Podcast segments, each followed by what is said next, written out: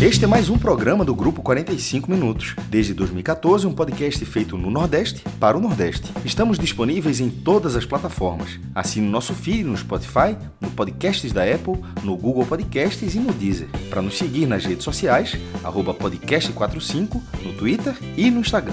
E se quiser debater os assuntos do programa com a gente no WhatsApp, é só entrar no grupo do Clube 45, apoia.se barra podcast45.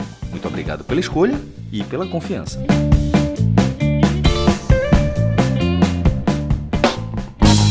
Boa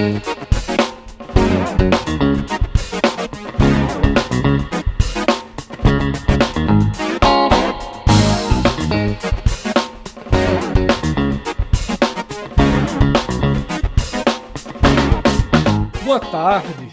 Tá, pessoal aqui no chat tá, tá muito agoniado, achando que a gente ia dar boa noite, mas é não, é boa tarde, boa tarde. Tá? Quinta-feira, 14 de dezembro de 2023, às 2h40, com 1 hora e 10 de atraso, abrimos mais uma edição do Mercado, tá? Um programa que a gente está trazendo diariamente, de segunda a sexta-feira, ao longo desse mês de dezembro. E como o nome já sugere, a gente traz aqui as principais movimentações tá, no mercado dos principais clubes do Nordeste. Um programa ancorado tá, no noticiário, nos bastidores, nas análises da nossa redação do NE45, né, que tem Cláudio Santana como um dos editores. E Cláudio, mais uma vez, está aqui comigo para gente, a gente dividir esse programa né, e nessa próxima horinha aí, atualizar né, com as principais notícias do dia, como sempre, comentando, tá? Pra galera tá dizendo que teve cochilo pós-almoço, não teve não, não teve não. O que aconteceu hoje foi uma necessária inversão na ordem dos fatores. A turma estava almoçando sempre depois aqui do mercado, só que quem tem acompanhado tá percebendo que eu acho que eu tô passando mais tempo no stream do que na vida real. Então, do Fire Games de ontem para o mercado de agora, o desgaste físico foi grande, teve que acordar, trabalhar, então a gente segurou um pouquinho o início. Mas tem outro motivo também, né, Clauber? Não é uma quinta-feira das mais intensas do mercado. A gente segurou um pouquinho, né? Um dos motivos também foi esse. A gente segurou um pouquinho para ver se algumas negociações que a gente está acompanhando, se elas seriam oficializadas, se elas seriam destravadas, mas a gente abre o programa tendo as últimas 24 horas as mais calmas da semana, né, Clauber? É isso, Fred. Boa tarde para você, para todo mundo que está acompanhando a gente aqui ao vivo. É... Até agora tranquila, né? Não dá para falar que a quinta-feira está completamente tranquilo, porque daqui para o final da noite pode acontecer muita coisa. Mas até agora, esse amanhã e até agora metade da tarde, e até ontem mesmo, até ontem à noite também, as movimentações estavam estavam é, mais tranquilas, né? Sem nenhum grande anúncio, sem nenhuma grande saída, apenas alguns, algumas sondagens, algumas possíveis negociações, mas sem nada muito muito forte no, nos principais clubes do Nordeste. Né? A gente está tá monitorando todos, mas por enquanto ainda muito. É, alguns, algumas sondagens, muitas informações de lado e outro, mas nada muito muito concreto. Né? Tem o esporte ainda Isso. aqui para anunciar as primeiras contratações, o Ceará já anunciou algumas, é, o Náutico que a gente vai falar, né, que já fechou o primeiro ciclo. Santa Cruz ainda precisa de algumas poucas peças, enfim. O Vitória também, que a gente falou ontem. É, por enquanto, esses dias agora, acho que vai se aproximando do Natal, né? As coisas vão dando uma, uma, uma, uma tranquilizada, uma acalmada. Que aí não sei depois não, volta... viu? Não sei não. Ao mesmo tempo. É, tem sempre aqueles, aqueles presentes é, de Natal, né? Os, é. times gostam daquele presente de Natal. Eu acho né? que a gente está num, num interse... numa interseção mesmo, assim, num, num momento a semana começou bem agitada, hoje está dando a calmaria, mas eu acho que os próximos dias é, vão, vão continuar sendo intensos, né? Porque, na verdade, é o seguinte: são ondas diferentes de atuação no mercado, né, Cláudio? O Náutico, por exemplo, está basicamente finalizando o seu último reforço. Né? Isso já para fechar, que é o volante Marco Júnior, né? Que foi do Vasco, né? Do Remo. Faltam detalhes para o Náutico fazer essa confirmação. E assim que fizer, deve fechar o ciclo, pelo menos o ciclo para iniciar a temporada. Então, por exemplo, o Náutico já é um clube que anunciou muitos reforços, que foi pauta aqui quase que diariamente e está indo para o encerramento do ciclo, né? Ou seja, já é um, um, processo bem diferente do Fortaleza, bem diferente do Bahia, do Vitória. Os clubes da Série A que terminaram depois, né, tem um processo mais lento aí nessa, nessa reconstrução do elenco, né, Cláudio? Série A e Série B, né? Acho que agora, talvez, a partir da próxima semana, que comece a, a agitar mais. E os da Série C e da Série D já deram uma, uma agilizada grande, até porque muitos já estão na, na pré-temporada, como o Náutico, né? Que começou a pré-temporada é, na última segunda-feira. O Náutico tem 16 contratados anunciados e faltam mais quatro, né? Mas, assim, são quatro jogadores que já estão certos. Que Marco Júnior, que é, que é só uma questão, ele estava na, na Armênia. É, Bárcia, que falta finalizar o contrato dele lá no time do Uruguai. Paulo Sérgio, que a gente já falou, problema de Paulo, Paulo Sérgio, é uma rescisão com o ABC, que tá para sair ainda. E o Wendel Lessa, que veio do Botafogo, que já está no CT e que é, falta ser anunciado também. Então, e aí, 16, com esses mais quatro, fecha em 20 contratações e fecha o primeiro ciclo é, de reforços do Náutico para começar o Campeonato Pernambucano e a Copa do Nordeste. É, isso não quer dizer que o Náutico não vai contratar mais, vai contratar, deve contratar aí, é, fevereiro, março, é, a depender das janelas aí, e da parte financeira também, porque o Náutico agora chegou no teto de, de financeiro, o Náutico inicia é, a folha salarial em torno de 600 mil reais, é, isso sem impostos, enfim, todos aqueles, aqueles, aqueles pormenores que tem é, nos contratos, mas é uma folha de 600 mil reais que o Náutico quer aumentar para a Série C, ou até durante o Pernambucano e, e, Copa do Nordeste, mas tudo vai depender de, é, de novas receitas. Né? O Náutico ainda vai esperar receber a cota da Copa do Nordeste, é, é, não vai disputar a Copa do Brasil, mas caso avance na Copa do Nordeste, tem um dinheiro a mais, enfim, patrocínios, campanha de sócios. O Náutico vai buscar aí para tentar aumentar mais um pouco, para trazer alguns, alguns jogadores mais pesados para a Série C. Ô, Clauber, para dar um comparativo e situar não apenas torcedores do Náutico, mas aqui a gente tem um público também mais geral. Esses 600 mil para 2024 ficam dentro da mesma média de 2023? Como é que, como é que a gente situa essa folha? Eu acho que não foge muito do padrão do Náutico, né? Não, não. É, começou, é, 2023 começou com uma folha menor. Era uma folha ali de 450, 500 mil. É, e o Náutico também tem uma folha paralela de alguns jogadores que estavam no departamento médico. Era outra pergunta que eu ia fazer, se a folha paralela está na conta ou não. É, não, esse aí não, não, não tá na conta. Né? Mas assim, hoje a folha paralela do Náutico tem jogadores que são é, Caion, Jean Mangabeira e Odivan, que não são jogadores tão caros, mas não, não tá nessa conta. E é, tem Souza, né? E Souza os 35, tem os, né? Os 35 inclui Souza aí, é. é, é essa, é, tá As 24 na, módicas parcelas de 35 é, mil aí. Todo, todo mês Bruno Becker vai pagar e vai lembrar que o cara não, não tá aí no Náutico. Mas assim, o Náutico começou 2023 com uma folha menor e terminou com a 2023 com uma folha em torno de 700, 800 mil reais. Então, o Náutico já vai começar com uma folha de 600 e quer, durante a Série C, atingir o patamar até passar um pouco mais, né? Como eu disse, vai depender de questão de, de financeiro, né? O Náutico, por exemplo, pode ter é, troca de material esportivo. É, a N6, o Náutico está discutindo aí as possibilidades da marca própria, para ver se troca para uma marca é, de fora, né? Um, de, é, uma empresa de fora, não digo de fora que sem ser do clube, né? Não de fora do país, pode ser uma empresa nacional. E aí também pode ser, pode ganhar um importante aporte financeiro. E aí ajudaria nas questões da, das contratações. Mas seria, por exemplo, só para abril. Por enquanto, o Náutico continua com a N6. Então vai, vai com essas, com essas 20 contratações, é, por enquanto, que eu acho que estão no nível ok. Assim, não é um, uma, uma, não é um elenco de empolgar, de dizer que é, de briga por títulos, mas é um elenco que o Náutico vai ser competitivo. É, com o treinador que tem, com o elenco que montou, a tendência no papel, né, é que seja competitivo, muito mais competitivo do que foi é, em 2023. E olha que Pernambucano ainda foi competitivo, fez uma campanha ok, foi terceiro lugar e, e perdeu nas quartas de final para o Salgueiro, mas ali foi uma, um, um, jogo fora da curva. Na Série C foi competitivo em boa parte do tempo. Eu acho que o Náutico começa 2024 melhor do que começou 2023 e com um elenco até mais estruturado do que grande parte do ano. Então, e com um treinador é, que, que, que gosta desse trabalho de iniciar um processo. Então, acho que o Náutico começa não apenas na parte financeira, mas em campo, na, na beira do campo também com o treinador, de forma é, mais, mais estruturada. Né? Esse Marco Júnior, né, que vai ser, vai ser anunciado, ele é o segundo volante meia, é, começou no, no, futebol carioca, no Bangu, passou no Madureira, É, é um jogador de mais técnica, não, não tem tanta intensidade. É um jogador que acredito que possa jogar ali com, com um camisa 10, um camisa 8 no Náutico. É, é, assim, um jogador interessante, mas não acredito que chegue para ser titular. Acho que é um jogador que estava na Armênia, já estava uns duas temporadas na Armênia. É um jogador ali mais para compor.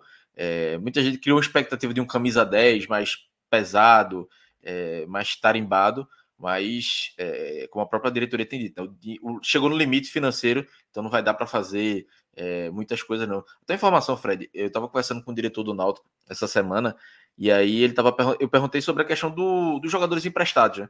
É, o Náutico trouxe Fernandinho do Santos, trouxe o Wendel Lesca do Botafogo, e disse, vem mais, porque o Náutico bateu na porta do Atlético Paranaense, do Santos, do São Paulo. Só que ele disse, ó, é muito difícil. Alguns clubes vão disponibilizar algumas listas, outros já disponibilizaram, mas assim, os clubes não querem mais pagar o salário inteiro, não querem pagar é, é, 80%, 70%, querem no máximo dividir. E hoje, o jogador de uma base do São Paulo que vai jogar copinha ganha 80 mil reais. Ou seja, dividir com o Náutico é 40 mil. Já é um salário pesado para a realidade do Náutico.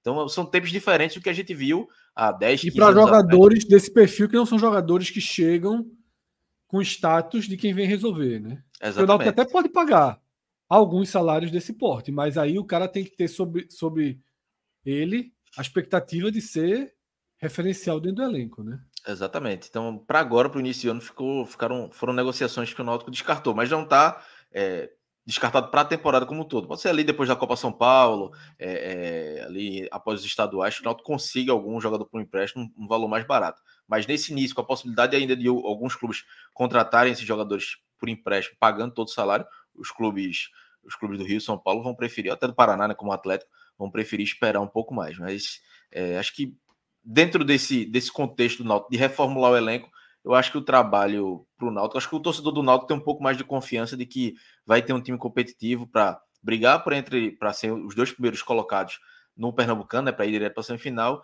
e classificar para as quartas de final do, do, da Copa do Nordeste. É isso, tá? O primeiro, primeiro ajuste que a gente faz aqui, né? Primeira atualização é a atualização do mercado do Náutico, tá? E vamos passar aí, Rodrigo. Entra na capa do NE45 para a gente dar uma olhada, tá? No que é que, no que é que a gente tem. Hoje foi um dia, a gente tem aí como manchete essas sinalizações, essas homenagens aí, né, do, do grupo do grupo City. Como é que foi essa história, Clauber? Esses são os times, né, do, do, grupo City, do, do grupo City desejando é, desejando uma boa temporada é, ao Bahia, né? Teve o Manchester City, teve o New York City, é, o Melbourne, né? É, teve mais mais outros dois times agora que me, que me fugiu da memória, que, mas que são do grupo City, desejando aí é, é, uma boa temporada né, de 2024 para o Bahia. É, o, o, Grupo City costuma né, ter essa, essa integração, né? Acho que é para fazer mais que, que para que os torcedores desses clubes se sintam pertencentes, né? Que não seja uma coisa tão, tão distante. Né? São, são coisas. É, é, é não é uma coisa que vai influenciar diretamente no futebol dos clubes, mas eu acho que é um, que é um afago para o torcedor aí. Um Manchester City é, mandando uma mensagem, repostando uma, uma postagem do Bahia, todo, todo, todo torcedor gosta, né? E aí acho que era isso também, um pouco disso que o torcedor esperava, o torcedor do Bahia, quando, é, quando foi assinado o contrato né, com, a, com a SAF.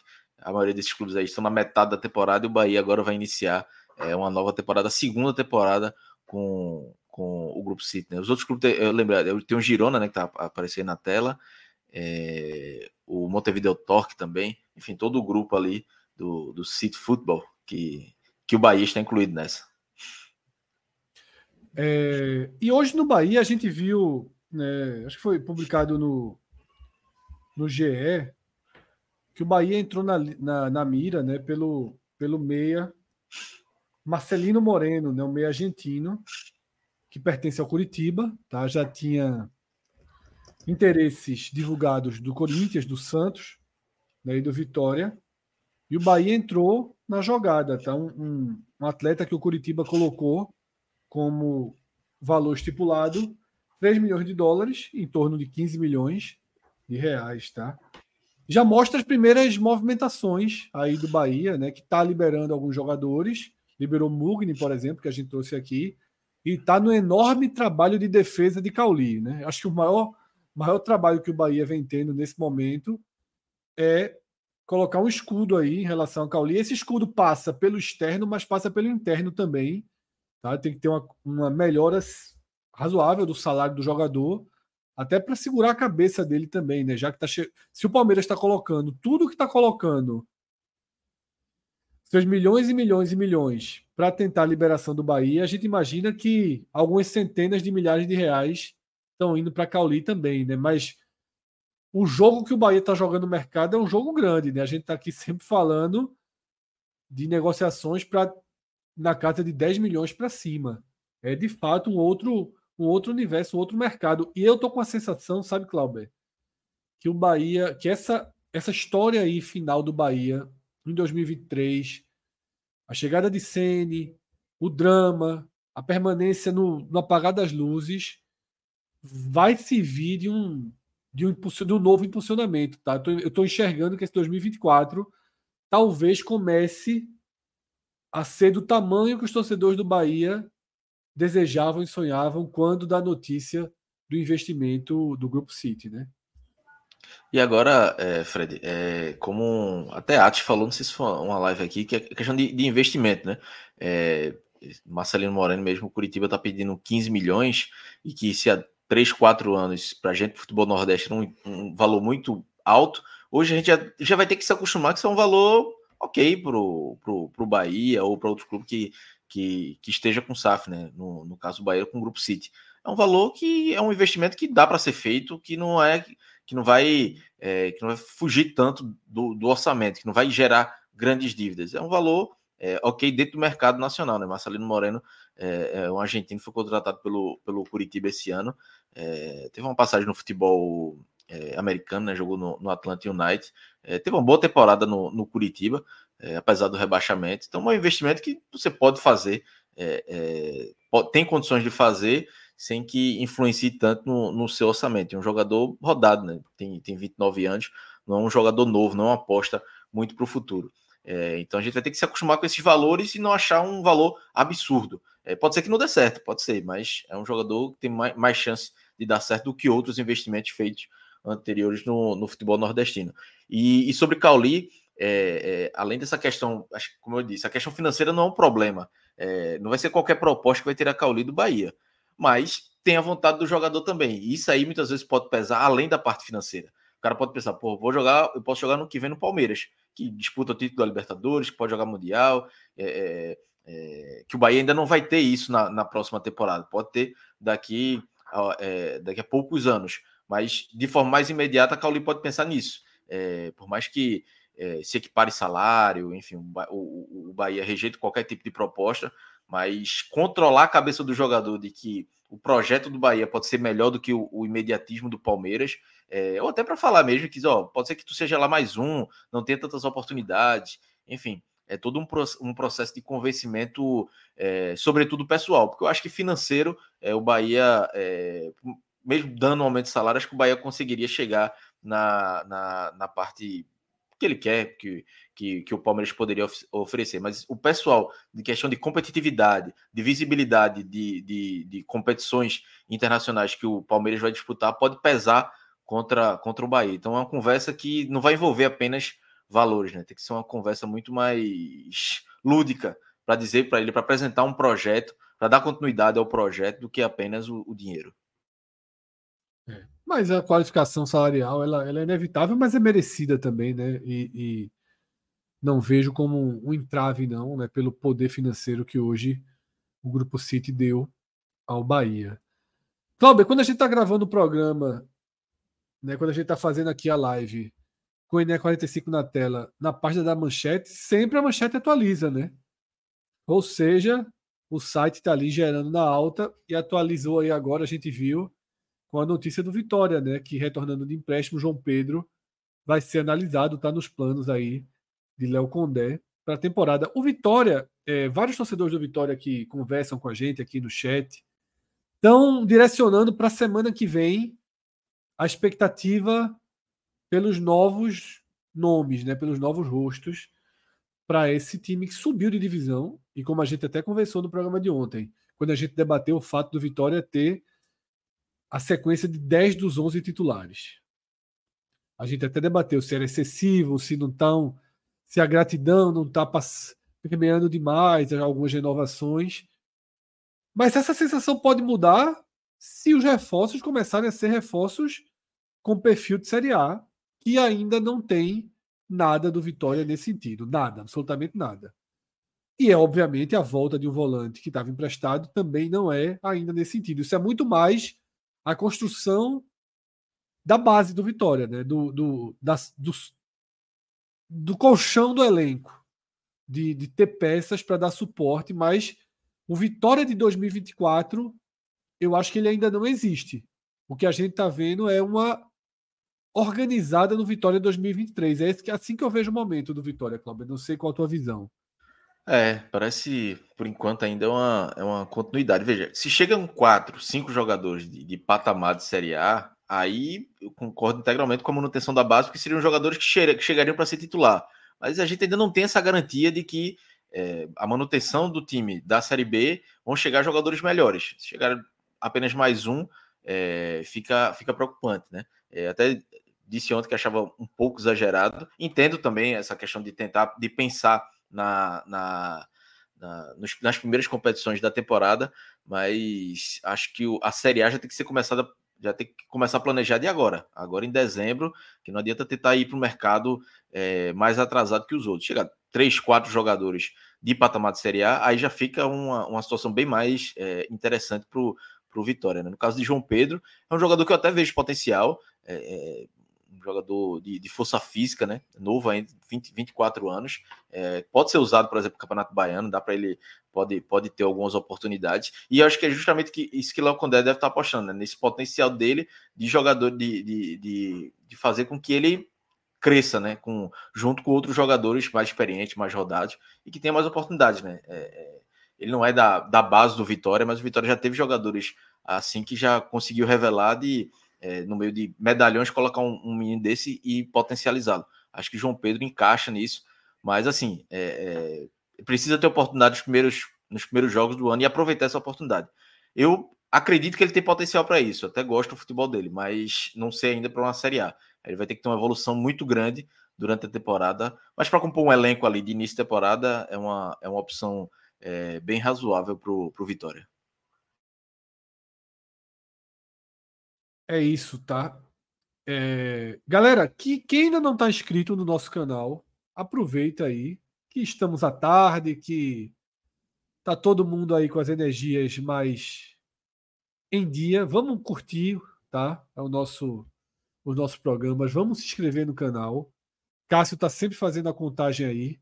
Nós temos um canal que tem um alcance muito legal, tem audiência muito legal nos nossos programas, mas a gente tem um número pequeno de inscritos, né? Parece que a galera passa por aqui, mas não deixa ali a sua inscrição, não deixa o seu like. Isso é muito importante para que o YouTube, o algoritmo que gere o YouTube, né, detecte o nosso, a nossa relevância e consiga distribuir de forma orgânica para mais e mais pessoas, tá? Então, quem puder deixar a curtida, deixar o like, tá? Pode fazer isso, porque é, ajudaria, é uma forma muito simples, tá?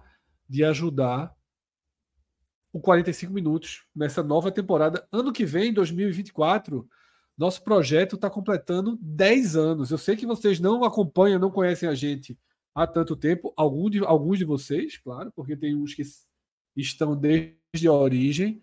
Né? Nós começamos como podcast, um projeto voltado ao futebol do Recife, e ali, a partir de 2017, 2018, né, a partir da final da Copa do Nordeste, Bahia Esporte, de 2017, a gente gravou uns vídeos e, e soltou uns vídeos despretensiosamente. Esses vídeos chegaram muito da torcida do Bahia. A partir dali, a gente começou, em alguns programas especiais nossos, a tratar o Nordeste, até que depois a gente virou totalmente a pauta ali, mais ou menos em 2018, 2019, e passou a dedicar né, nosso, nosso espaço aqui, a cobertura dos clubes de maior torcida da região e criamos o NE45.com.br, nosso portal de notícias. Esse sim abrange todos os clubes. Rodrigo, Entra lá no NE45 para mostrar a diversidade e o alcance do NE45, tá?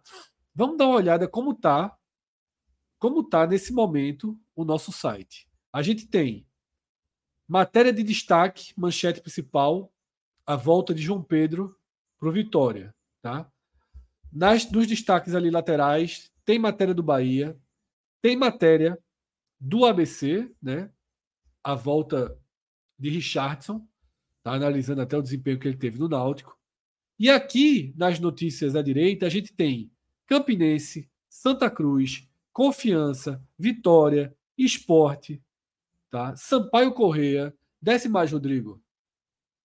Altos, tá? Matérias aí sobre o Altos.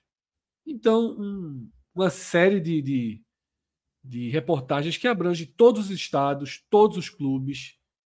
Tá? O NE45 ele é um portal que gera na alta os três turnos. Temos uma redação muito legal, jovens jornalistas, né? Que alguns não tão jovens, alguns a gente tem que começar a parar, parar de chamar alguns de jovens. Você entra na redação, já tem os caras, os carinha cansada, tá? Mas tem, temos jovens e alguns jovens cansados, digamos assim, na nossa redação, gente experiente, gente que está no mercado aí, que tem uma relevância muito legal, tá?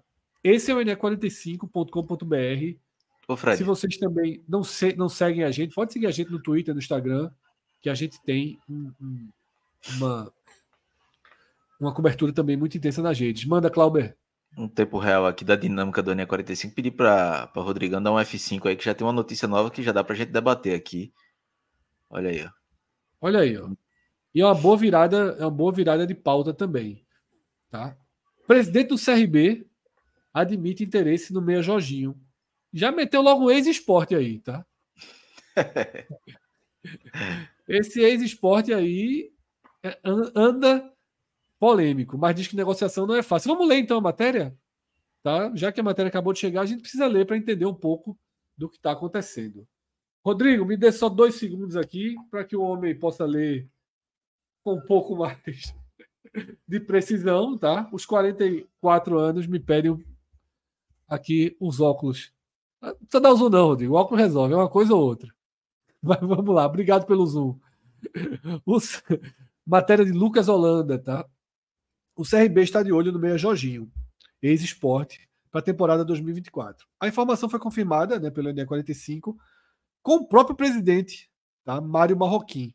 Contudo, o dirigente detalhou que a negociação não é fácil, até porque o atleta vive um impasse jurídico com o rubro-negro da Ilha do Retiro, né? E aí Lucas ressalta que esse interesse do CRB para o Jorginho foi divulgado in, inicialmente no IG. IG, né? Fazia tanto tempo que eu IG, não, é. eu não vi o IG, que eu não lembrava nem. Não foi automático ler IG, como já foi em outros tempos, já né? que era o cachorrinho, né? Era o IG que era o cachorrinho, Isso, né? exatamente. Fazia algum tempo que eu não lia o IG. O esporte acusa Jorginho de não ter cumprido a renovação automática por metas estabelecidas, né? esse assunto que a gente debateu ontem. Pelo lado do CRB, é, Mário Marroquim admite que já teve contato com o jogador, mas manteve muita cautela aí sobre o acerto. Tá? É, e diz que a questão salarial não seria um problema. Esse é um ponto que me chama atenção, porque Jorginho é um jogador de 200 mil reais. Tá? Ah, pode, pode até ser 200 e alguma coisa. Mas é um jogador. Eu lembro muito disso porque o esporte estava negociando Giancarlo né, ano passado. E com a negativa que não conseguiu fazer aquela negociação com o Náutico, Giancarlo foi para o Ceará e o esporte foi no que era o plano A, que era Jorginho, mas que o esporte estava segurando pelo alto investimento. Né? Jean Carlos era um misto de plano B e plano A, tá? Mas o esporte foi em Jorginho, trouxe Jorginho. Eu acho. O primeiro ponto que, eu, que, eu, que me chama a atenção é esse, Clauber. O CRB dizendo que não teria problema trazer um jogador na casa aí de seus 200 mil reais. Né? A matéria cita que o CRB também tinha tentado o Mugni, que seguiu para o Ceará. Como é que você vê esse poder financeiro que, ao menos, né, Marroquim está garantindo ter. É, o CRB vem fazendo um, um, trabalho bem estruturado nos últimos anos, né?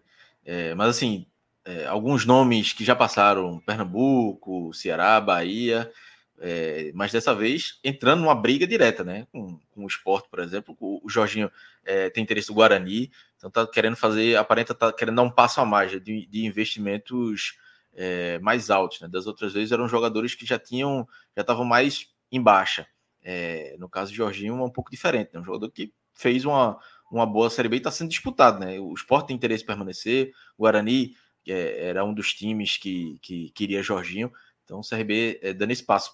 Tanto é que tentaram o Mugni também, né? Que, que foi pro, pro Ceará. Então, um passo interessante que o CRB está dando de um investimento maior. Talvez na cabeça dele, aí é um achismo meu, não, não é uma informação, é de que o CRB que já toda vez tenta sonhar com acesso, mas não consegue brigar, talvez um jogador acima de, de valor, de, de, capacidade também, pode ser que seja o diferencial para eles brigarem de fato pelo acesso e, e, e sonha, e disputar, e, e, chegar no G4, terminar a Série B é, no G4. Talvez seja esse essa, é, o desejo do CRB a partir de agora, a partir dessa, dessa movimentação é, de mercado do, do CRB, né? Mas é uma contratação eu acho uma contratação interessante. É, talvez acima né, do que o CRB vinha, vinha pagando a um jogador. É, não sei, não sei o que, que influenciaria muito mais para uma decisão de, de Jorginho e para o CRB, né? Mas como ele disse que o salário não, não seria problema, talvez o, o, a cautela dele seja justamente essa questão jurídica com o esporte, né?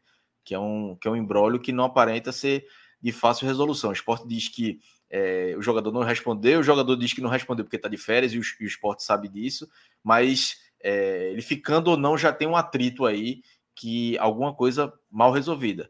Então muito claro isso, né? A resposta de Jorginho ali, a gente ontem trouxe, né? Rodrigo trouxe quase que como um plantão aqui, né? O comunicado do esporte por Jorginho foi um dos destaques do programa de ontem, tá? E logo depois veio a resposta de Jorginho, que foi uma resposta, Cláudio, que me pareceu muito mais um argumento jurídico, né? uma preservação, né, uma garantia ali jurídica de que ele está no período de férias, então ele não, não é obrigado a, a, a iniciar essas conversas, a dar, a dar sequência a essas conversas. Mas, conhecendo como funciona o mercado, para o esporte ter chegado no ponto de colocar uma nota oficial dizendo que o Cássio está saindo do departamento de futebol para o departamento jurídico, já dá para sentir que a conversa não, não vai andar. Então, deve realmente é, é, terminar com algum acordo ou com alguma negociação em torno dessa multa que Jorginho vai passar a ter em relação ao esporte, porque os, os gatilhos foram atingidos. E Cássio falou algo no programa de ontem que é muito certo. Se fosse ao contrário, o jogador não pensa um segundo, né? Se o jogador quisesse ficar e o clube não quisesse honrar os gatilhos, em 10 dias já tinha já tinha advogado colocando ação e, e levando para a justiça. Não estou dizendo que é errado, não. Mas estou dizendo que os, o direito tem que valer para os dois lados, né? É, o esporte está no direito dele. É, não sei de quanto seria essa multa.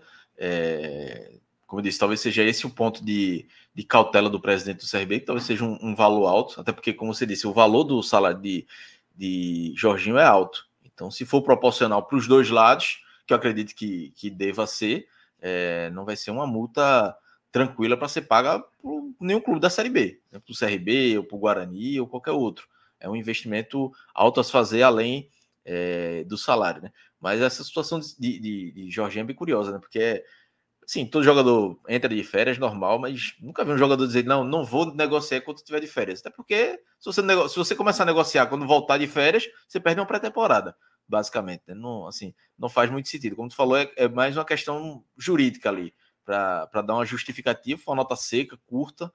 É, não convence muito, mas é uma, uma, uma justificativa dada, até porque é, a carreira do jogador não pode parar porque ele está de férias. Se ele já tivesse. É, é, assim, e, o Sport alega que ele já tem um contrato, né? Que ele deveria ter um contrato, uma renovação automática. Ele diz que não alguma coisa tem que ser definida. Se tivesse um contrato longo de três anos, aí beleza, era uma. E ainda assim, né? Tem jogador que tem contrato longo que recebe proposta e, e no meio das férias negocia, porque o mundo do futebol não, não para. Essa, essa resposta dele foi mais protocolar, né? Para dar alguma justificativa. E aí eu tô muito na linha do que parte do chat tá.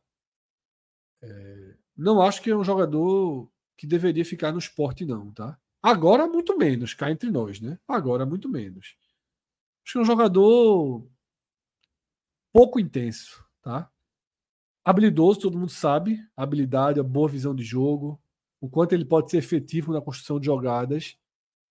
Mas a gente viu o desaparecimento de Jorginho em campo em tantas e tantas e tantas partidas, né? Tantas vezes foi preciso o esporte ter um jogador para chamar a responsabilidade e decidir. Esse jogador nunca foi Jorginho. Eu acho que você não pode começar o ano trazendo tantos elementos que não deram certo. Tá? Eu acho que Jorginho foi um cara que ficou ali pela metade do caminho. Junto com Love, por exemplo, que ficou pela metade do caminho. E o melhor que pode acontecer para o esporte é realmente ter esse desfecho, tá? exigir né, que, que algo seja, seja, seja pago ao clube. Pode também fazer um acordo, porque ter o jogador parado aqui ou encostado não é o ideal, mas acho que esse cenário não vai existir. Se ele ficar, ele vai ser colocado realmente no elenco, porque também não teve nenhum problema de comportamento, nada parecido. Se não acontecer, ele vai, vai para o elenco, mas eu acho que compromete uma folha com uma carta já. Uma carta já jogada, digamos assim, tá? Eu prefiro que Alan Ruiz tenha sequência no começo do ano, para ver até onde pode chegar. Houve um certo.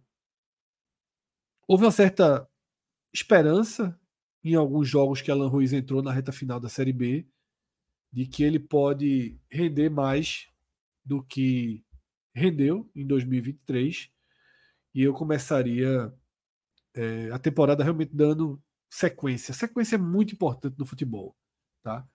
Eu tive uma conversa também, sabe, Cláudio, recentemente com né, um dos dirigentes do, do comitê de gestão né, do esporte, do futebol do esporte, e foi um debate, foi um debate interessante. Que eu, a gente está falando um pouquinho de jogadores e a gente tinha acabado de fazer o Raiz, eu acho, na noite anterior. E estava vendo a volta de alguns jogadores do Fortaleza, né? Tem um jogador que está voltando do Cuiabá, que eu gosto bastante, que é Ronald, né? Volante.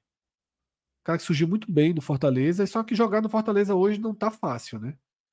Não é, não se compara o, o, o peso de um elenco do Fortaleza ao peso de um elenco do esporte, né? O time reserva do Fortaleza é superior e muito ao time titular do esporte.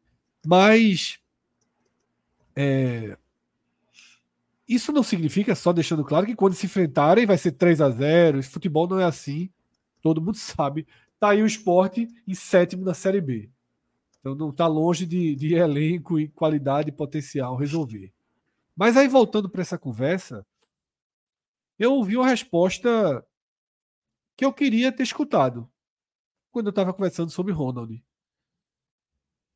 que é o seguinte: é, pô, para trazer Ronald, a gente nunca vai ter espaço para os nossos da base. E eu gostei dessa resposta, tá? Eu gostei dessa resposta. Porque Ronald também não viria para ser o cara do esporte, né? Para ser para chegar, jogar e ser uma referência absoluta teria que conquistar o espaço, dar continuidade à evolução que ele parecia ter na carreira e já não foi tão efetiva no Cuiabá. Mas essa visão de que é preciso ter dentro do elenco espaços para o desenvolvimento de potenciais da base, e nessa posição de volante, que é a que eu conversei, há jogadores com esse perfil, eu achei uma visão, uma visão de mercado muito positiva, tá? Desse novo comitê do esporte. Aparentemente, essa oxigenada que o esporte deu no futebol surte um bom efeito.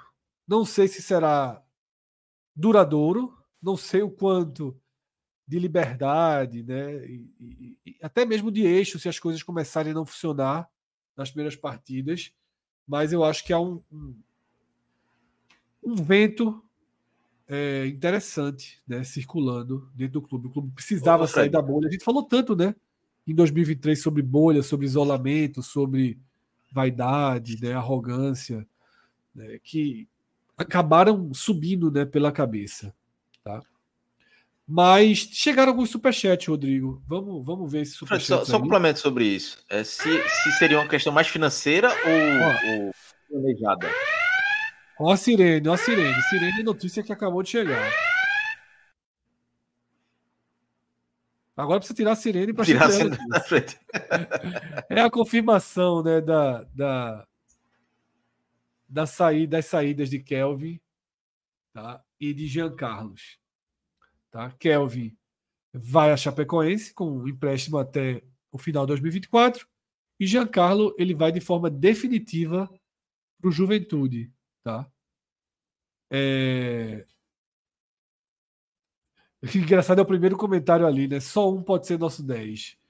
E a torcida querendo claramente a volta divina, tá? Mas esse plantão aí é, foi importante. A gente já tinha publicado no NE45 né, matérias confirmando a ida de Giancarlo para o Juventude, mas agora está oficializado e está esclarecido que vai com a sessão definitiva né, do, do contrato. Valeu, valeu pelo plantão, Rodrigo. dinheiro, né? Se, se, tem valor envolvido, né? Isso. A gente vai fazer, daqui a pouco a gente vai ter uma matéria no ar, no NE45. Cláudio, a gente está falando é, um pouco da questão financeira. Você estava numa linha de raciocínio falando o quanto tem a ver com limitação financeira, né? É, porque assim, a, as informações dão conta de que o esporte pode diminuir um pouco, né? A questão de, de investimento. Será que isso é planejado, essa questão de investimento? É mais uma provocação, né? Se é planejado uhum. Ou se é questão. É, essa, o fator financeiro vai influenciar que, assim, agora. Porque normalmente os clubes daqui só gostam de utilizar a base quando a, a, a aperta a corda o, aperta, o financeiro, né? né? O Náutico, Santa Cruz, esporte, historicamente é isso. Se for planejado, óbvio. Se for só uma questão financeira, aí, é, por mais que seja bom utilizar a base é, mostra que é mais uma, um, uma obra do acaso, né? Isso. Eu acho que são as duas coisas, tá? Tá, Cláudio? Eu acho que há um, um, há uma bandeira aí, porque talvez ao mudar nomes da direção de futebol, eu não, nem sei se Uri né, teria feito essa reflexão, ou se Jorge Andrade teria feito essa reflexão. Mas eu imagino que os três novos que entraram, conversando entre eles, né, e tentando enxergar o que aconteceu em 2023, talvez tenha sido uma, uma um ponto comum que um dos problemas da temporada foi não dar maior rodagem aos atletas vindo da base no primeiro trimestre do ano quando você tem o estadual, justamente para desaguar esses esses jogos, né, para você fazer esse atleta entrar. Porque é aquilo que eu venho falando sobre sobre Renzo, né, que falhou porra, de forma tão grave em dois gols, né, marcou dois pênaltis ali contra o Juventude, contra o Criciúma, naquele 3 a 3 na ilha. Se deixar Renzo sem jogar o ano todo, ele precisar jogar porque alguém está suspenso na semifinal de Copa do Nordeste, porque alguém está suspenso na terceira rodada da Série B, porque alguém está suspenso na terceira rodada da Copa do Brasil, ele vai ter muito mais dificuldade de apagar o erro, os erros graves daquela partida, porque eu acho que Renzo tem potencial para chegar e apagar aqueles erros. Faz parte do, do, do amadurecimento de qualquer jogador. Tá? Zagueiro é diferente de atacante, atacante erra, né? cruza uma bola errada, perde um gol cara a cara, e todo mundo acha de um potencial menor do que um zagueiro que comete um pênalti. E às vezes não é. Tá? Os gols que Labandeira perdeu contra o Vitória, será que são menos graves do que os pênaltis cometidos por Renzo? Todo mundo considera menos grave, né? Mas é, seja como for, Renzo tem potencial e precisa colocar isso em prática no Pernambucano, nos jogos mais simples e, eventualmente, no clássico, porque os clássicos do, do, do, do Campeonato Pernambucano também não são jogos, não são bichos de sete cabeças para o esporte. E se perder se der errado, também não é problema algum. Tá?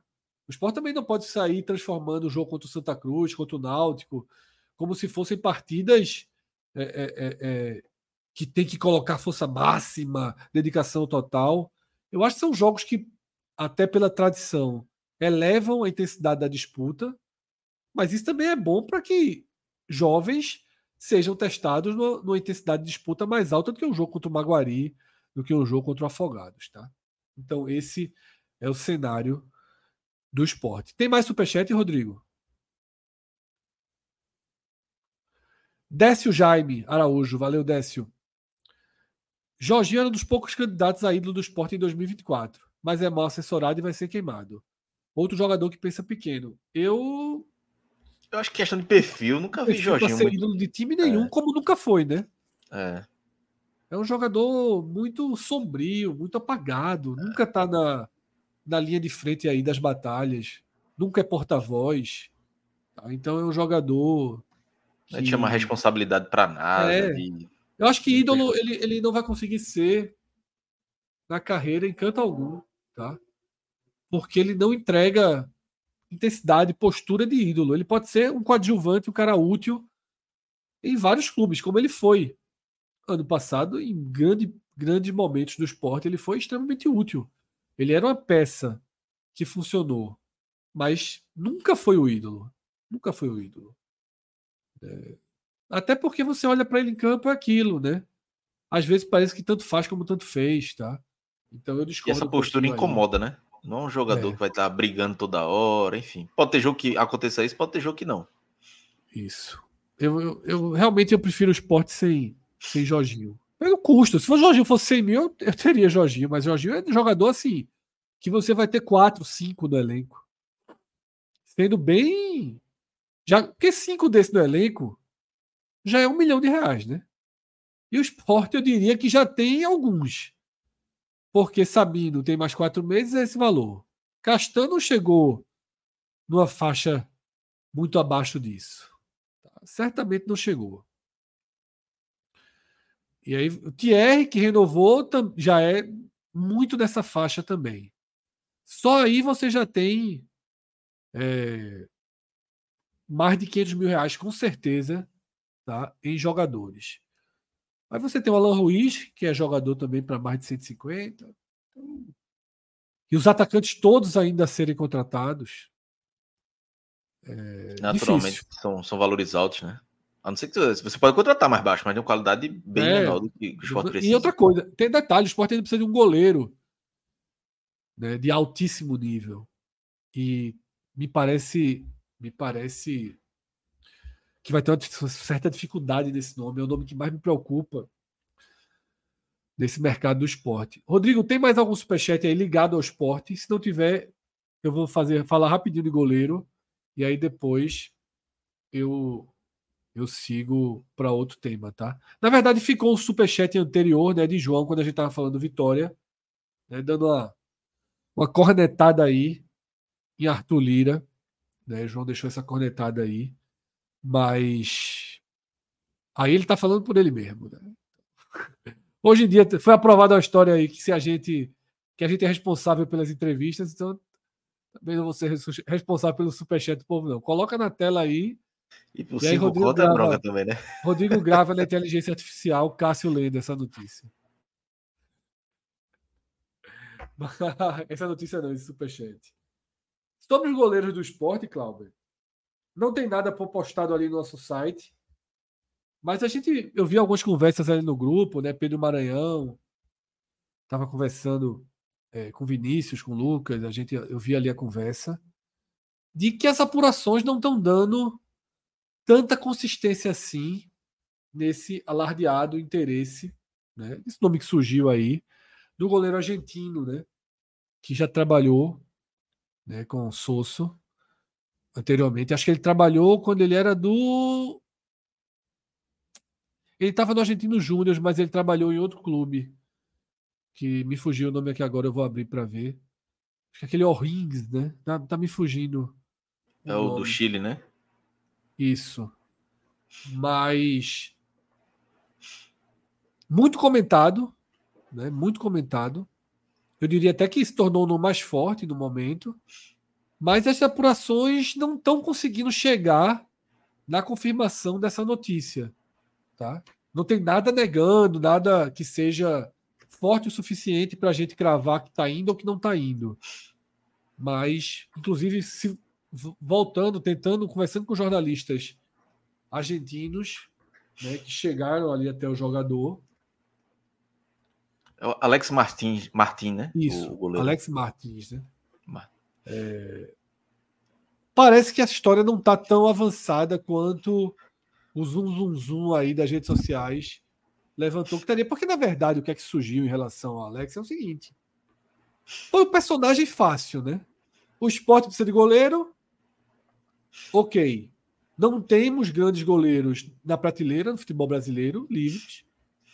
E tem um goleiro que trabalhou com o Souza recentemente, que acaba de sair um clube tradicional, onde ele conseguiu jogar né, na temporada. Acho que fez mais de. fez um bom, um bom número de partidas na temporada, ganhou a posição.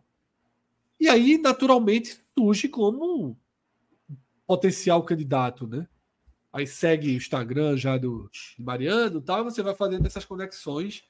Mas não me parece ter nada muito concreto além disso, por isso que o NE45 ainda não tem é, nada, tá? É, tanto, tanto daqui da quanto de lá, né? Tanto nem, nem é. informações de fora, nem daqui apuradas internamente, então quanto mais coisas de rede social. Não é que não vai, não, não possa ter, mas hoje não tem nada assim de, de é, informação. Anderson Malaguti trabalhou também, né, tentou informações com jornalistas argentinos e, e a linha de, dele acabou batendo com a mesma linha né, do, da nossa equipe. E ouvindo a matéria do GE, ouvindo a matéria do GE, na verdade eu nem li a matéria, mas vi nas redes sociais, vi no Twitter, e Danilo Fernandes, né, que é outro nome meio óbvio, né, para entrar nesse debate, porque é um cara que foi do, foi do esporte e é um goleiro que claramente não cabe no Bahia para 2024. Se ficar no Bahia, é muito mais pela importância dele no vestiário, para ser aquele terceiro goleiro, do que pela sua capacidade. Ele jogou uma partida no Bahia, né, nesse brasileiro. Eu lembro o jogo contra o Fluminense. Pegou pra cacete e se machucou de novo. E aí você vai ficar, você, você vai trazer um goleiro em que condição de saúde? Tá? Em que capacidade física? Porque o esporte não pode se dar o luxo de trazer um goleiro e esse goleiro tem uma lesão que afaste ele 45 dias. Aí depois volta e tem outra lesão que afaste 20 dias. Veja só, o esporte tem um, um desespero aí da posição. Né? A pior posição do esporte das últimas duas temporadas. Tá? Responsável direto pelo esporte não ter subido nos dois anos. Nos dois anos. Eu acho que se o esporte tivesse um goleiro bom, bom, o Sport teria subido em 2022 e em 2023. Porque o Sport tem um goleiro muito abaixo da média. Na verdade, o Sport tinha um goleiro de razoável para fraco e trocou esse goleiro de razoável para fraco por um goleiro horrível. Uma decisão pessoal de Anderson Moreira. Tá? Reprovada pelo treinador de goleiro. O preparador de goleiro não assinou embaixo dessa decisão de Anderson. Não assinou embaixo. Anderson foi o responsável direto por colocar Denis como goleiro do esporte. Direto, pessoal, único. Bancou, tá? E Denis foi, foi extremamente nocivo tá, ao esporte. Por que eu tenho muito cuidado com essa posição? Porque Renan, por exemplo, que eu considero goleiro razoável ali, de razoável para fraco, mas com potencial de ser razoável, o que é que pesou nele no esporte? E vai pesar com qualquer um que chegue. É uma posição em que todo torcedor, todo jornalista que acompanha, todo rival tem uma lupa.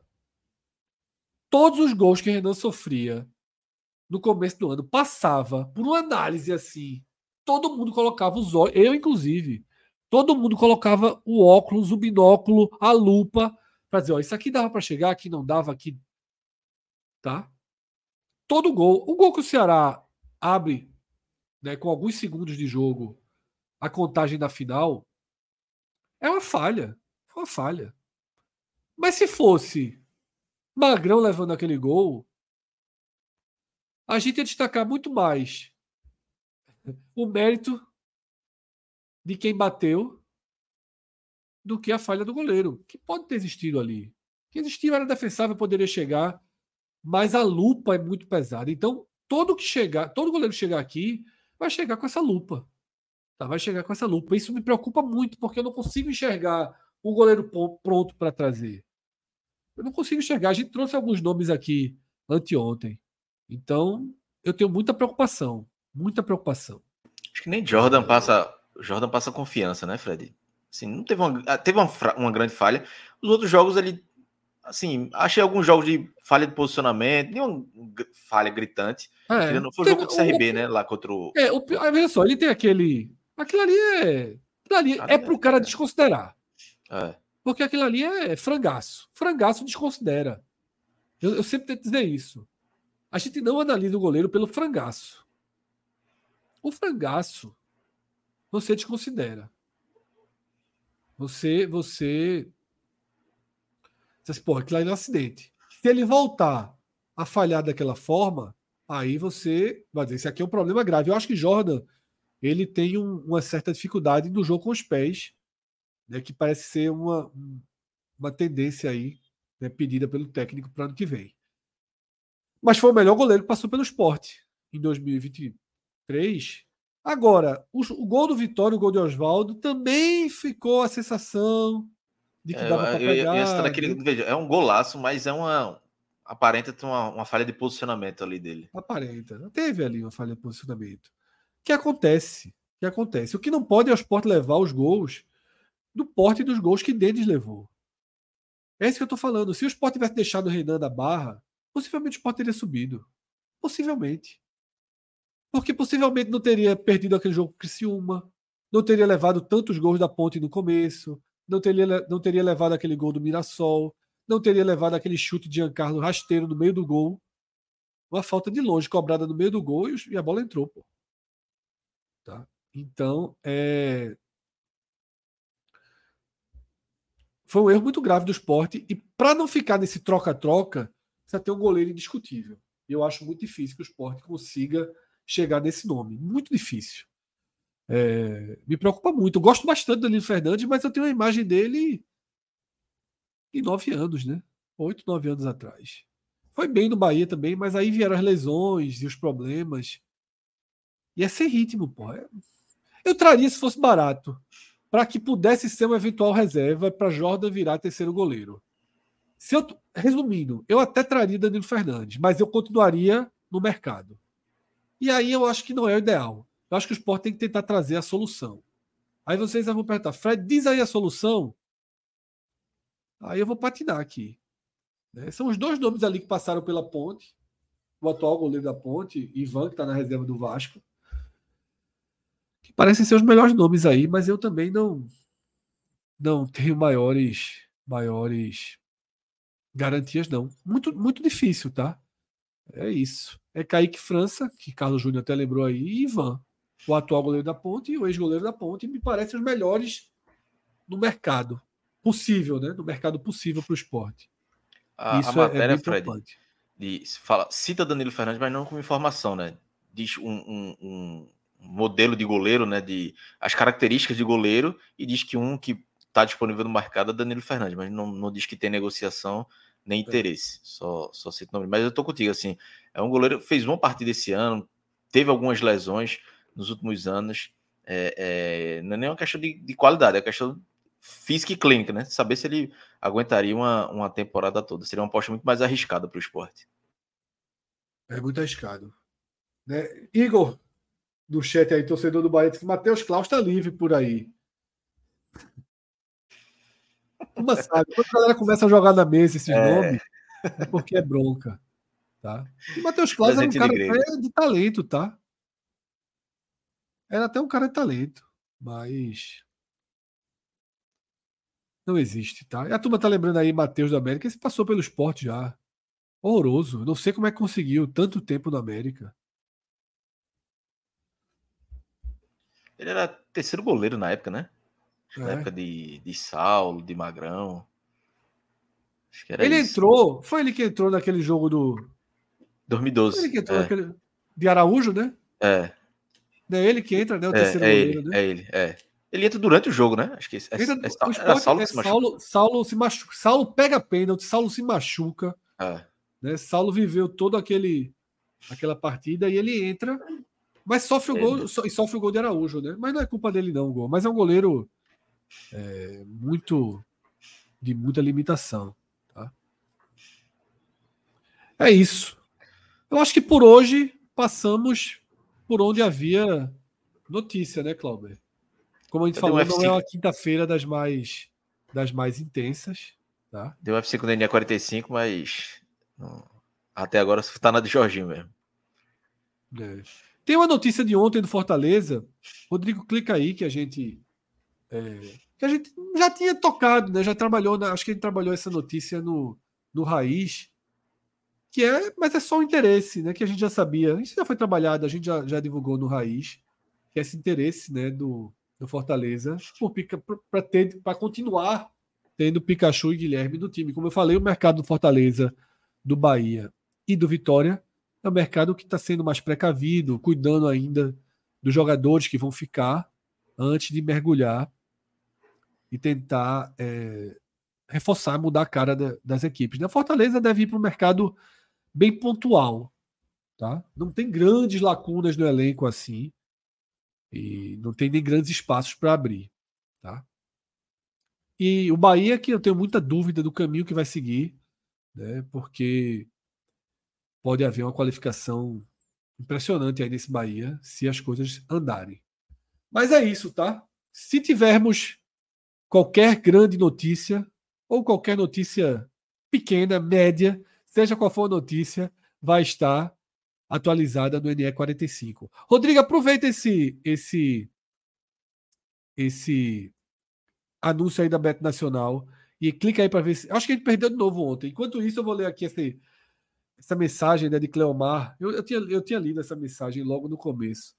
Fred, o Juventude sofre muito boicote da imprensa da capital e do centro do país. 45 minutos podia adotar o Juventude para ser da, por ser da região nordeste do Rio Grande do Sul.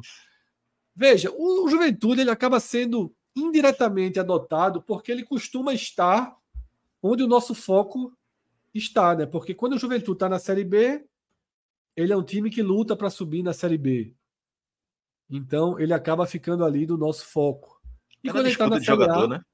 é, e quando ele está na Série A, ele luta desesperadamente para não ser rebaixado e quase sempre tem um time nosso ponto a ponto ali com Juventude. Trocamos muitos jogadores, né? Trocamos. É, é... Os mercados né, são têm, têm suas interseções. E quando eu li a matéria de Cleomar, a, a, o, o superchat de Cleomar, eu até é, procurei uma notícia que eu tinha lido no Twitter quando eu estava almoçando, mas eu perdi aqui. Hoje em dia, quando você passa no Twitter, está muito difícil localizar, eu botei na busca e não localizei, que teria sido uma entrevista, né? Não sei se tu viu, Clauber. Eu vi. Um treinador. Carpini, né? Falando do Cruzeiro, né? Isso. Meu irmão, o cara deu uma. Jogou o Juventude uma, pra uma... merda ali. Porque ele disse: é, se tivesse chegado a proposta do Cruzeiro, tinha ido. É, veja só. É óbvio que o Cruzeiro é muito maior que o Juventude. Ninguém é maluco. Ninguém é maluco para ficar aqui colocando é, é, é, frescurinha sobre isso. Mas não precisava ser tão direto assim né, na resposta. Aí ele fala: Eu procurei. Olha aí. Olha aí, Rodrigo é um monstro. O Caprino, entrevista para a rádio Itatiaia, tá? Sobre Santos e Cruzeiro. Ele responde: Eu não recusei o Cruzeiro. E eu não tive sequer proposta. Não tem como recusar, porque não fui procurado. Eu até achei que o Cruzeiro tinha fechado com Fernando Gago. Se eu tivesse uma proposta do Cruzeiro, talvez você não estaria nem me ligando aqui para perguntar. Talvez eu já teria resolvido ela. Se eu tivesse hoje uma situação do Cruzeiro, eu veria de maneira muito positiva. Um time do tamanho do Cruzeiro, um projeto que está caminhando. Algumas dificuldades, mas conseguiu o objetivo da permanência. A cada ano a tendência é evoluir e melhorar. Conheço a cidade, o clube, não tem como falar não para o Cruzeiro, mas não tive proposta. Aí ele fala que teve sim uma proposta oficial do Santos, que iniciou as conversas, mas por alguns, alguns detalhes e exigências que ele fez, não vai acontecer. Né? Acha que não seria o momento, já recusou. Tem contato com Juventude até o final de 2024, tá? e está trabalhando na programação, na montagem do elenco. Vida que segue. Tá? Então, é, é, Tiago mostrou aí uma. Foi mais sincero do que se deve ser, digamos assim. Mas também não mentiu, não. Às vezes é bom falar a verdade, dói um pouquinho em quem ouve, Mas às vezes é bom falar a verdade, né? Também ficar com frescurinha. O que eu acho que aconteceu aí foi o seguinte: ele deu uma entrevista mandando um pequeno recado pro Cruzeiro, né? É, exatamente. Só. Se quiser, Se tô chegar aqui. é fácil, né? tô, tô mole mole aqui. É, eu entendi né? assim também. Tô mole, mole, mole aqui. Vamos lá. Eu avisei que o Paris Saint-Germain. Foi fumo. Eu avisei que o Paris Saint-Germain não vencia ontem. E a turma, ah, Paris Saint-Germain, bababá, bababá, perdemos. Falei que tava todo mundo dizendo Newcastle. Eu perguntei aqui. Tiraram o Milan pra merda? Foi, mas não, que o Newcastle é muito forte. Não ganhou. A única foi essa daí. Eu tinha várias pessoas pedindo essa vitória do Norwich City né, contra o Sheffield. É, foi a nossa única vitória. Chegamos, perdemos outra múltipla ali, que foi a múltipla do professor, né, justamente do PSG. Tá? E perdemos essa daí, chegou muito perto de ser batida. Aí era um grande retorno. Cássio inventou esse empate aí, pô. em, em Cardiff City, Birman. Foi, esse empatezinho matou a gente, foi 1 a 0 né? No finalzinho ali pro Birman, foi. Matou a gente. Se não tivesse esse empatezinho aí. E o jogo lá do campeonato, da segunda divisão da, da Argélia que disseram que era apostar ganhar, pau também aí. Ó. Errado. Vê? Que lindo. Uma apostinha só. Mas a gente perdeu o quê? 20, 50, 70. Ganhou. Perdeu 70, né? Perdeu mais. Ganhou. Ganhamos quanto aí para diminuir? Deu 90, deu 40, eu acho. Né? É, vê? 44. 44. Tá bom, tá bom. Tem jogo não, né? Tem jogo, vê lá se tem um joguinho, Rodrigo. Eu acho que tem Liga Europa. É, tem Liga Europa. Liga Europa. O pessoal, a gente toda vez que passa a pedir a opinião do chat é uma desgraça. Vamos aí, a turma, os, os tips, cadê o professor? O professor foi trabalhar hoje. Não está aqui, deve ter, deve estar tá trabalhando. O professor aqui é uma desgraça aí nos tips. Se ele, se ele botar dinheiro alto nas, nas sugestões que ele dá, Tá lá, tá você morto, tem que trabalhar tá muito morto, mesmo. Morto, tá morto. Volta mais nunca, Billy Boa. Liga Europa aí, tá? Abertas as sugestões. Liga Europa é muito chat. difícil apostar. Tu já veio com esse negócio de ambos. Ambos, não, não trabalha muito com ambos, não. No, no, Lucas Henrique foi no ambos. Tá acontecendo ambos dele aí. Não, vou nunca. Vou nunca, vou nunca, vou nunca. A de José Nilson ali é um pouco melhor. O Sporting ganhar do Grass. É 188 ou 168? 168, né? Confiar no esporte é foda. Já basta o, o seu ING. É muito esporte para minha vida. é muita raiva junto. Vamos fazer essa combinação aí de Adriano Freire, esporte e Betis. Porra, pega o Glasgow, viu? O Glasgow tá morto, né? Vai 20 e volta 63. É, eu bota uma coisinha mais, Rodrigo. Vamos aí nessa de, de Adriano, cinquentinha. Essa tá parecendo uma boa aposta. Tu tá falando Atalanta. Atalanta eu confio. Não viu Atalanta aí, não. É mais tá na, ali contra. Na... Confio no Atalanta. Fora de casa contra é. sabe Deus quem, né? Nossa senhora, que time é esse? Cinquentinha no Atalanta.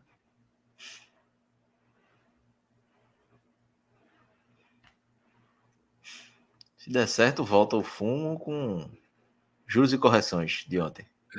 Deixa eu responder uma pergunta importante aqui, tá? De Juninho. Pergunta importantíssima. Como, como eu falo, tem sempre gente que chega aqui. Boa tarde, por que Fred chama Cláudio de Rodrigo? Veja só. Para quem realmente. E foi, foi importante a pergunta. Porque Rodrigo é uma espécie de. de, de... É o Sombra. Né? Lombardi, né? né? É o Lombardi. É o Lombardi que não fala. Juninho Rodrigo é o diretor aqui da nossa live. Então, quem está mexendo não é Clauber. Clauber está só aqui falando água, igual a mim. Quem mexe em todo Todo o sistema, tudo que aparece na tela é Rodrigo, tá? Cláudio aqui, ó, é mãozinha livre. É, aqui. Rodrigo também conversa com vocês aí no chat. Rodrigo, tá na hora de tu ter uma janelinha para você falar de vez em quando. Ó, tô aqui e tal. Só o áudio, né? Só o áudio. Só, é, um áudiozinho. para que seja um Lombardi profissional. Aí, um abraço para a turma aí, viu? Um abraço para a turma aí. Tô aqui no mercado. aí, Rodrigo, dando a graça da sua voz aí para a turma, tá? E é isso. Rodrigo nunca parece que o Rodrigo nunca tá em casa, pô. Esse bem quer se estar no mercado mesmo. Já veio em piedade hoje, já veio aqui do lado e voltou. O cara roda muito. Para não. Tá? Então é isso, Juninho. Mas é sempre bom, é sempre bom a gente detalhar algumas questões aí do nosso, dos nossos bastidores, porque tem sempre gente nova chegando. E deve ser muito estranho mesmo, né, para quem está vendo. Eu falo, Rodrigo, Rodrigo, e o cara, o cara deve estar tá imaginando que Cláudio está mexendo em tudo, né? Mas Cláudio está é. mexendo no NE45, o trabalho simultâneo aí. É o NE45, o Clique Esportivo e nossas, nossas outras frentes aí de produção de conteúdo. Galera, chegamos ao fim, tá? Do nosso programa. Rodrigo, clica aí para a gente sempre ensinar um, um dos caminhos mais fáceis para abrir a conta né, com o nosso código no Bet Nacional. Que é entrar no NE45 clicar em um dos banners aí que aparecem. Tem um banner que pula na tela, esse daí. Clicou. Veja como o cadastro é simples. CPF, nome completo, informaçãozinha de contato, e-mail, cria o login, confirmou. Você faz isso aí em 20 segundos. Não precisa nem colocar o nosso código. Você fazendo isso daí, como você entrou direto pelo INE45, tá? já vai direto né, para o nosso código. E eu sempre repito: a gente nunca aqui faz uma propaganda convencendo alguém a entrar num site de aposta, convencendo alguém a apostar. Eu acho que isso é uma escolha muito pessoal de cada um. Sempre, sempre fazemos alertas em relação ao uso muito consciente dos recursos, tá? de sempre colocar um dinheiro que esteja sobrando no seu orçamento, nunca condicione algo que você precisa, tá? uma conta para pagar, jamais condicione isso, a não ser que você resolva se dedicar, estudar, porque tem gente que resolve e vive disso, também é uma possibilidade, eu não estou alheio a esse, a esse nicho, não. Eu sei que algumas pessoas trabalham com aposta e levam a sério e conseguem aí cuidar das suas vidas com aposta. É possível, mas exige estudo, exige dedicação, exige muito tempo, tá? Então eu falo sempre a brincadeira que a gente faz com o nosso diretor Rodrigo. Rodrigo é assim, ele vai jantar hoje de noite, vai fazer uma apostinha na, na Liga Europa. Se der aposta na Liga Europa, Rodrigo manda no nosso grupo a foto do filezinho, do sushi, tá? Se a aposta der um resultado mediano, Big Maczinho. Agora, quando perde, ele não manda foto, não. Por quê? Porque é o velho pãozinho com ovo, cuscuzinho, é. né? Pãozinho com açúcar. Ver se tem um trelosozinho no armário. Né? É diferente, é diferente. Não sei porque ele tá me jogando esse tamanho na tela, não, mas deixa um grande abraço aí pro, pro meu amigo Rodrigo, tá? É um pôster, é um pôster. Você quer que eu faça o que aqui, Rodrigo? É isso. Mas tudo que eu falei é verdade. E muitas vezes eu entro nessas apostas junto com o Rodrigo. Fiquei revoltado quando a gente estava indicando. Aí, olha, olha para isso. Olha o carré. Olha o carré. Bonito. Pronto, isso aí é quando ganha aposta. Quando ganha aposta, também trabalha aí no carré. Tá. A última aposta ganha. É isso. Tá? A gente volta. Eu acho que só amanhã Tá? A gente não vai ter programa hoje à noite, a gente vai dar um descanso. Então a gente volta amanhã, tá? Uma e meia, com a atualização do mercado. A gente está preparando uma série bem especial aí. Só que ela é tão especial que talvez não saia. Já que para essa série sair, a gente precisaria criar critérios e chegar no consenso de três linhas analíticas, estatísticas e históricas, que são as linhas de Cássio Zirpoli, de Pedro Pereira e de Thiago Minhoca. Está muito claro lá no grupo que a gente criou que isso nunca chegará numa solução. Então, a nossa série especial do G7 do Nordeste, que a gente faria no final do ano, está correndo seríssimos riscos de não sair do papel, porque nós não conseguimos internamente resolver os embrólios e os nós que mais tarde causarão revolta em vocês. Então, a gente já sabe o tamanho potencial explosivo né, que essa série vai ter. é garantida. Sério, eu vou dar, dar uma olhada enquanto como é que anda lá os diálogos para ver se a gente tira do papel e larga com ela segunda-feira, tá? Pode ser que segunda-feira a gente traga essa série, porque aí a gente divide o acompanhamento dos times no programa da tarde e os programas especiais, essa série do G7 à noite. Essa é a nossa ideia. Vamos trabalhar aqui nos bastidores, hoje, amanhã, sábado, domingo, durante toda segunda-feira, para ver se a gente consegue lançar essa série tá, na, na segunda-feira. Grande abraço a todos. Pô, Décio, Neto, Cauã, Juninho, tanta gente que comentou aqui, que participou com a gente do programa. Valeu, galera, mais uma vez. Tem sido um prazer conversar com vocês à tarde. Tá? Passar horas e horas. E mais uma vez eu peço reforço. Desculpa se a gente é meio chato nisso, mas pelo que eu vejo por aí, nós somos um dos canais que menos fica insistindo para deixar likes, para deixar, deixar curtidas e para se inscrever. Mas é de fato muito importante para a gente, tá? Grande abraço a todos. Até sexta-feira, uma e meia, com o mercado reaberto. Isso Valeu, é um programa tchau, tchau. do caralho, porra. Obrigado, João.